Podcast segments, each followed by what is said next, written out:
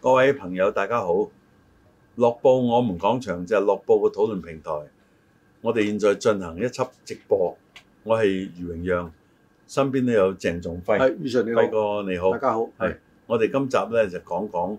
由於現在呢個疫情之下咧，好多個行業都係比較差啲嘅，睇下政府能夠點樣做一啲惠民嘅措施。嗯，嗱，澳門咧就即係我諗今次嘅疫情咧，即係慶幸一點咧就係、誒、政府咧喺嗰個疫情嗰個援助方案咧係做得令到我哋咧即係嗰、個、誒市民咧喺呢個疫情當中咧係冇咁冇咁慘。咁但係咧，我哋嗰個回復咧，我就睇到咧。誒、如果我哋同香港嗱，我哋其他地方我哋唔比較，因為我哋唔熟悉啊。如果我哋對比香港咧，澳門嘅起步即係回復啊，誒、唔會比香港容易嘅，唔會比香港鬆，因為我哋太被動，啊，我哋係好被動，我哋係一個純外向型嘅經濟，即係我哋裏邊嘅內部經濟咧係好少。雖然話香港金融都係靠外部，都係靠國際上，咁但係佢始終咧，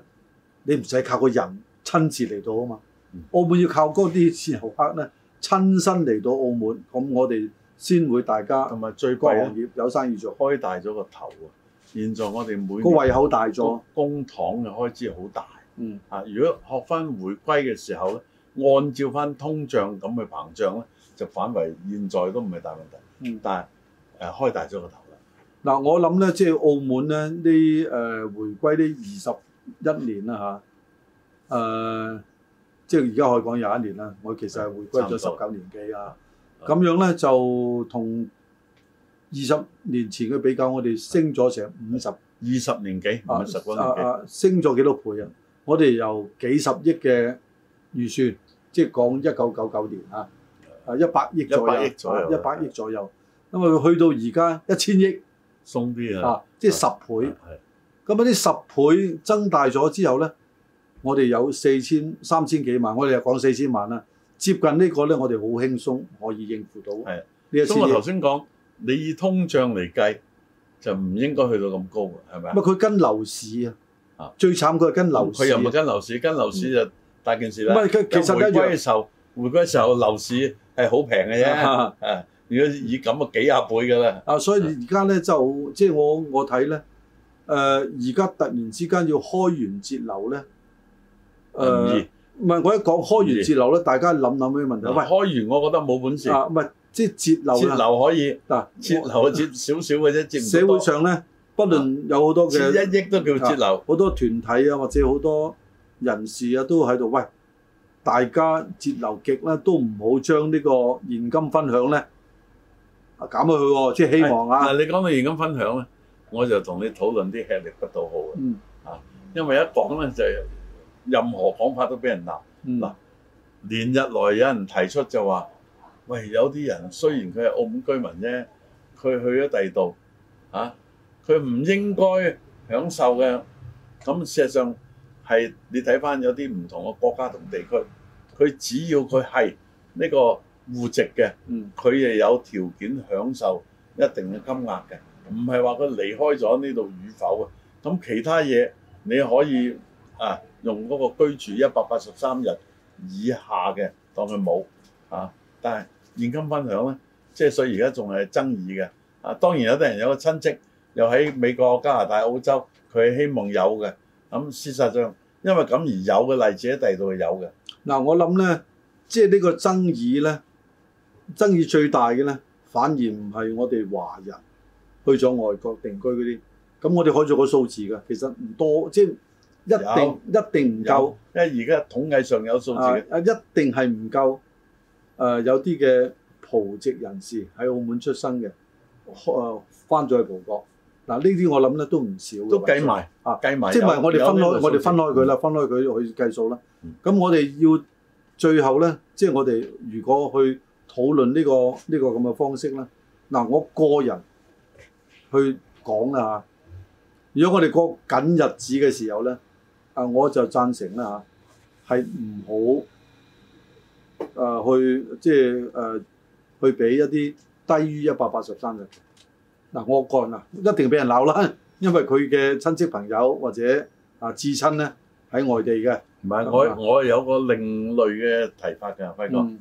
嗱，現金分享咧就曾經講過，係根據上一年嗰個盈餘掛鈎啊嘛。嗯，如果冇盈餘，你咪唔俾咯。嗱唔係啊，即即係係冇盈餘唔俾嘅時候咧，就跟住我提啦，嗰啲喺澳門居住嘅，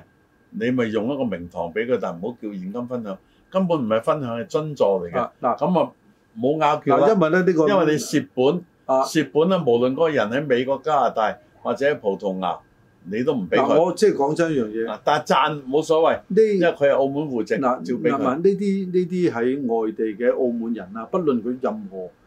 呃原因攞到呢個澳門身份，我唔理嚇。係咁，因為咧，其實澳門本身咧真係過緊緊日子嘅係啦，嚇，呢個係事實嚟嘅。咁啊，按照我嗰個 formula 嗯咪得咯啊。上一年都冇盈餘嘅，即係明年嚟計個上一年咧，啊我嗱就係二零呢個二呢零個年。名義點樣做法咧，即係都係一個用咩理由但係啫就我冇影響到個現金分啊享唔，係用咩理由嗱啫。其實我哋冇咗現金分享啊嘛啊。，最終最終咧就係話喺澳門嘅人係有錢，啊政府會津貼到俾佢。嗱呢個係啦名稱嘅改變啫。係啦，啊喺外地住嗰但啲係咧，順便證明，即係正邪嗰個正啊。嗯順便將佢正確翻個名呢個好嘅。嗯嗱如果係冇盈餘嘅，咪唔俾佢。而澳門嗰啲人因因為冇盈餘，但係佢係苦嘅，嗱我你要視庫房嗰個超額儲備即係有我哋幾多。咧，我哋喂政府都冇嘅時候，喂大家一齊捱啦，變咗啊我哋咧即係真係講真一樣嘢啦。當然你講任何一個建議，正如我哋喺開頭嗰度講，都有人會反對你㗎。係啊。咁但係咧，我就好好覺得咧，但我咁係系統化少少嗯啊，本你澳冇賺錢點俾嗰啲人咧？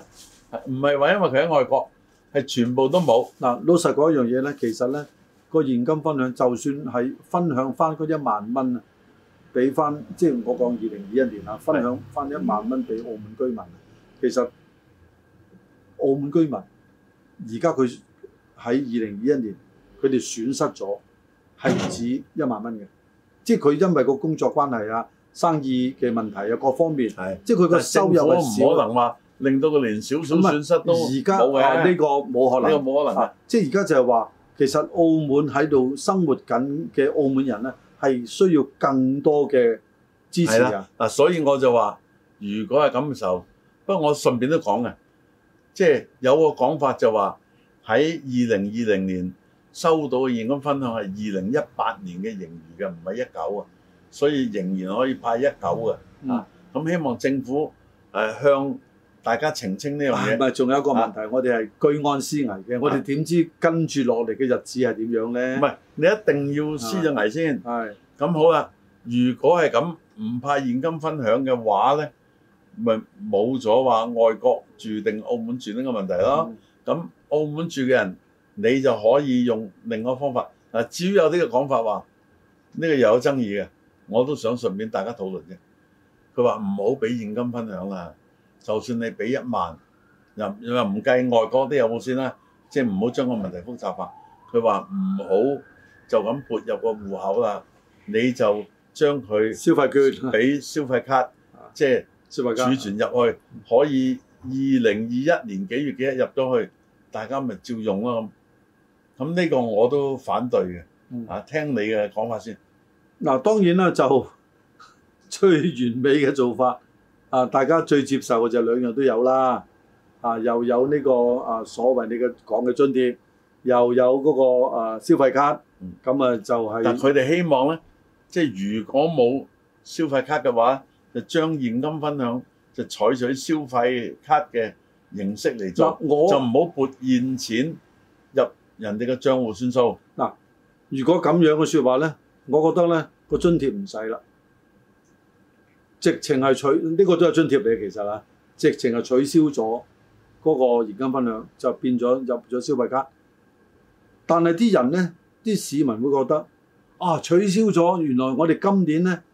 啊有消費卡，但係冇咗現金分享，個意識上咧係嗱，呢唔同個唔嘅感理覺佢嘅意識咧，啊要宣傳同教育，因為有啲嘢必須要改變嘅嗯嚇。但我覺得咧，即係就算佢係仍然有一種叫現金分享嘅家伙咧，嗯即係我認為就唔好將佢改變啦。即係現金就係現金，因為有啲人你夾硬谷咗佢要佢買嘢，就一日三百蚊咁係一種麻煩嚟嘅。 嗱、我就啊咁，我就咁睇。誒、我首先咧，我都贊成你嗰個講法，就係、現金分享咗啊，不論用任何名堂啦嚇，好似我哋往日嘅現金分享擺即咗係招入係咁樣，啊澳門居民喺澳門住咗滿一百八十三日嘅嚇，即係講得好清楚唔啦。係嗰個我唔額外講啦，啊啊唔係 OK 亂㗎啦，啊就講翻轉頭好。啦。即係總之現金分享，啊，就唔因講個因資因格為點解咧嗯？嗱，我覺得咧，現金分享咧係一個特殊嘅處理，一個特殊嘅津貼，係啦。佢唔係慣常有嘅嗱。最主要就係有咩唔同咧？阿輝哥，消費卡你規定喺澳門用啊嘛，嗯，但係現金分享咧，佢可以去旅行啊。唔係譬如話，嗱嗱我我當疫情過咗，我係想去某個地方見下我仔女，你俾我咁用啊？你唔係話，誒、你用消費卡用咗褪翻啲錢，我心情係唔同啊嗱唔係嘛。我我我我嘅睇法同你有啲唔同啊嗯，個意識上唔同啊。但係即係咧，我覺得咧，我哋唔好將一個啊呢個叫做無利不可加，有利不可減。我哋唔能夠咧，因為呢個疫情咧，將我哋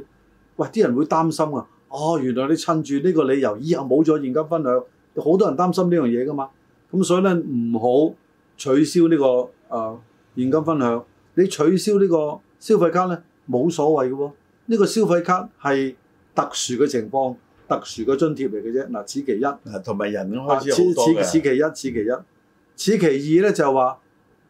誒、我如果需要呢筆錢去幫我生活嘅，因為你自由支配噶嘛，係冇所謂噶。你現金分享呢啲錢就係現金嚟噶嘛。咁你而家咧作為一張卡咧，反而咧佢變咗咧係另外一樣嘢嗱，最低限度消費卡有啲嘢係唔俾你用噶嘛。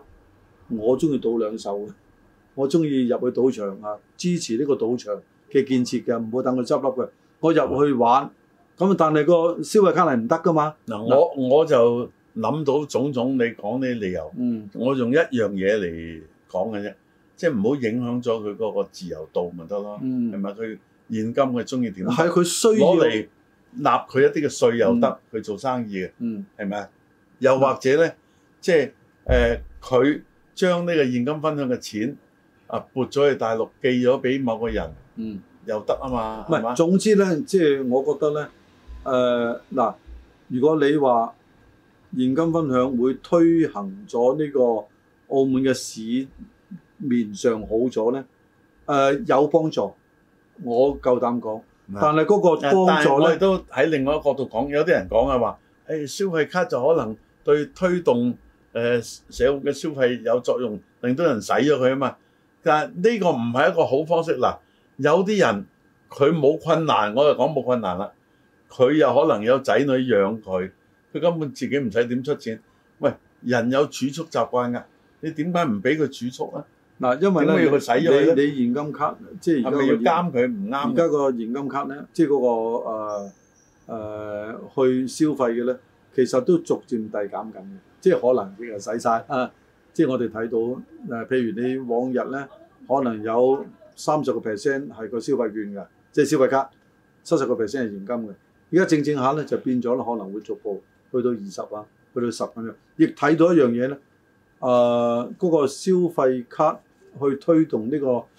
市面嘅消費咧。嗰個用途咧，越長嘅時間佢遞減得越快。即係譬如我哋三千蚊嗰陣咧，可能你用兩個月嘅，因為試下試下就點。但五千蚊咧，可能用三個月用晒。我再講啦，就喺第二期消費卡儲值多五千蚊嘅時候，嗯，我係反對誒、呃、報失之後又可以補翻一張俾佢，嗯因為你增加咗個行政嘅費用。初頭嘅原意唔係咁啊嘛，但好啦，如果再有下一次咧，我就希望有報失有其他嘢，因為你嗰張卡咧已經可以為有關嘅公司帶嚟利益㗎啦。嗯，啊，所以亦都應該順便調整啦。如如果將來咧佢唔見咗，佢報失係可以俾翻一張佢，至多你收佢製作費，個製作費可以參考信用卡，因為已經有呢個先例嗯嘅做法。啊所以而家誒，但係咧，我哋總括聽咗好多，即係誒、呃社會上嘅意見咧，都係希望呢個現金分享咧依然存在，依然係派難。即係大家誒、呃如果你話政府話，我我亦我亦唔相信政府唔派啊！即係我夠膽今日夠膽講，因為咧你好清晰個問題。二零二一年派呢個係二零一九年嘅營業壓力啊嘛，你即係用咩理由？佢停止咗二零一九年，因為二零一九年冇冇疫情噶嘛，所以你係冇理由去殺咗二零二一年嗰個現金分享。咁啊，反而二零二二年咧，咁啊有可能啦。嗱，你咁樣，你利用呢一年嘅緩衝咧，要宣傳，令到大家接受，喺心理上接受起碼。喂，將來唔一定有啊，係咪啊？所以我幾年前都話唔使一路增加到一萬嘅，嗯即係當佢去到九千已經極限。你諗下啲另外名堂，咪唔使搞到大頭佛咁咯。其實咧，澳門咧，即係我哋喺即係由適時到到今日咧，澳門遭遇最長嘅即係經濟困境咧，即係個經濟上邊啊係衰衰落咗，係今次啦，啊啊係今次啦嗱，。因為而以且前仲未睇到，唔日本仔時期啊，我我哋未識事啊 嘛，係我未出世，因為未出世 啊嘛，未出世啊，直情係即係咁。我哋就算係一二三嗰陣，同而家比較，都一二三冇而家咁長啊嘛，一二三啊，即係個影誒響啊都都好慘嘅。啊，唔係一二但三嗰嗰陣陣，時捱得到，唔係一二三咧，捱得到。任何嘢個比例又好，真實又好，係較比今日我哋嗰個生活個所使嘅錢咧係少好嗱咁多嘅。你同我唔係最差，嗯但係有好多人咧，真係瞓街嘅嗰時候。嗯，而家冇乜人瞓街係係啊癲嘅或者流浪嘅，啊，係咪啊？所以所以咧，即一二係三時期我覺係有㗎，我覺得甚至係誒七九年啊開始新移民潮嘅時候，係有人瞓街瞓貨車，分貨車都有㗎仲要俾錢租嘅。係啊，貨車有都要俾錢租。嗱，不過呢個係一個好誒、呃短暫同埋一個好極端嘅例子嚇。咁但係今次咧，我哋真係到今日咧，嗱，不論站在政府，不論站在誒、呃、娛樂事業，即係賭場咧，不論站在普通嘅商家，大家都睇唔到跟住落嚟我哋個預算係點，即係誒、呃我哋整個誒、呃、經濟會點樣，真係睇唔到。嗱，我相信政府咧就諗長遠嘅。我頭先講嗰樣可以實施嘅，當嗰年冇盈餘，咪唔俾現金分享咯，就唔使擔憂喺海外嗰啲咯。嗯當佢冇盈餘，而又惠及本澳嘅居民，呢、個惠民啊就惠及本地啊，啊喺本地生活嘅，咪用一種方式令到唔使俾葡萄牙住啊、澳洲住啊、加拿大住嗰啲，因為佢唔喺本地，佢捱係同本地人捱係唔同啊，嗰種痛苦。唔係，即咁已經解決啊係㗎我啦我覺得咧，即係本地咧，誒呢個現金分享咧，佢會支持翻本地嗰個運作啊。啊！但政府咧係莊重嘅、長遠嘅，佢唔會玩嘢話啊咁啊，不如將來現金分享五千蚊啊，照誒、呃、發支票或者入嗰啲誒已經係攞開老人金嗰啲嘅戶口，嗯另外五千咧就消費卡咁，唔會玩嘢嘅，我覺得即係我認為政府係莊重我嘅我我認為咧會，啊好慎重，唔會隨便轉嚟轉去，轉咗咁誒又行翻轉頭，唔會嘅。誒即係我哋係好清晰一樣嘢咧，俾呢個消費卡咧係刺激經濟，增加呢個經濟。係啦，呢個刺激唔能夠長期去刺激噶嘛。 嗱，我哋要意識到嘅嘢，刺激係一個急需嘅誒、呃短暫嘅需要。咁啊，當呢個短暫嘅需要、急需嘅需要達到某方面嘅目的之後咧，你不斷喺度刺激，不斷咁啊，唔嗱，係而且我曾經講過喺今年有一個援助，就俾一啲嘅僱員同埋僱主嗯啊，咁啊僱員咧就俾三個月嘅補助，每月五千即係萬五啦嗯。咁你都知道啦，作為老闆就如果一個人做老闆而冇請伙計有萬五，嗯超過咗一個就有五萬，嗯。超過咗四個又七萬五，一一路咁嗱，加我覺得呢個好啦咧啊，嗱呢個咧，我當年就讚，當時就讚佢簡單做，因為你要查得嚟，好似香港咁蚊法。但係假如你而家搞咗咁耐，喺二零二一年再推出一啲惠民措施咧，我係希望要申請，以免有啲人佢冇受到疫情嘅影響。嗱、嗯包括我都提過嘅，即係有啲誒、呃打銀行工嘅，嗯佢個薪金有冇減到佢嘅？嗯，咁你話啊，家人有影響，咪影響嗰個人就受個尊人咗咯，個個人人咯。係因啦，為而家都俾人啊嘛，嗯唔係俾個家庭啊嘛，嗯係嘛？咁有啲係做教師嘅，佢又冇受影響嗯冇。影響，所以我希望如果將來係要惠民嘅話咧，嗯可能設一啲簡單關卡嘅，申請啊，或者就算唔係話好複雜，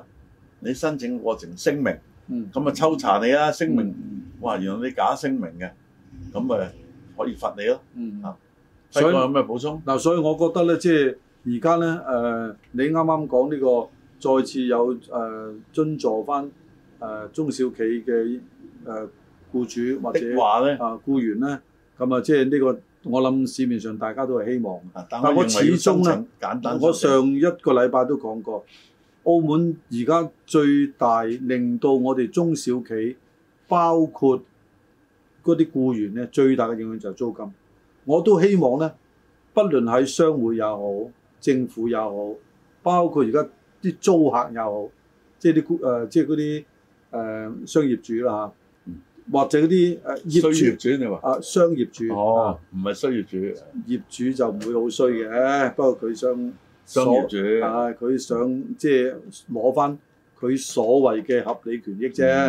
咁、嗯我諗咧，我上個禮拜同你傾過咧，都希望啲商會。嗯，都幫下手，但係我真係唔見商會好落力。嗱，因為因為呢個先係最關商鍵，會要同政府要傾啊，要推動。呢個咧亦當然係好有啲業複好複主可能都係商會好性。好複雜嘅問題啦嗯。包括喺內地咧，都係有個短暫三個月或者半年嘅啫，之後都陸續咧都收翻原來嘅租金啦。咁但係澳門嚟講咧，連呢六個月都冇啊嘛，連呢三個月都冇啊嘛，好多業主根本上一個先都未減過。係但係而家老實講，再唔減咧，嗱我真係誒誒恐怕咧，即係跟住落嚟咧，大家因為因為個租金已經係你個成即係嗰個經營成本嘅最大嗰個開支啊，佢咧會尤其是有啲冇乜生意啊啊，，佢變咗咧，令到咧唔止個員工冇咗份工，阿老闆都失業啊嘛，老闆都啊要揾工，都要冇揾唔到噶啦，老闆，但佢都要去啊揾因因為佢係老闆，梗係老噶啦，係啊嘛啊？即係老揾唔到工啊，大咁佬或者佢好似有啲香港人咁啊，啊老闆唔掂咗去揸車，咪又揸咯。啊，所以咧即係你變咗咧嗰個就業市場已經係增多足少啦，你再加多一批嘅老闆去爭埋，咁呢個失業率咧明明佢係製造嗰個職業啊職位嘅。而家變咗爭職位嘅一個人，呢、個係最壞嘅嘅現象。咁所以咧，即係呢個現象，我希望咧，各界睇到呢、個呢、個危機啊。嗯。啊，呢、個係危機嚟嘅，澳門係過萬嘅 過萬嘅誒、呃即係嗰個僱主嘅。嗯。啊，當然有啲僱主自己係業主，我相信絕大部分嘅僱主咧唔係業主嚟嘅。咁你睇博企會唔會出糧改出籌碼俾啲員工，佢賭錢啊！等佢又拎翻翻去咁啊？會唔會？咁啊，如果佢出啲咧就唔好籌碼啦，即係即係食券就最好啦。係咪啊？係，即係咁咧，令到嗰啲誒酒店裏邊嗰啲食肆咧，可以拋磚引玉啊嘛。即係譬如俾五百蚊嘅代金券你，你都可能幫襯翻五百蚊啊嘛。即係夾埋一千蚊啊嘛。好，咁啊諗下佢嚇。多謝輝哥，大家拜拜。拜拜。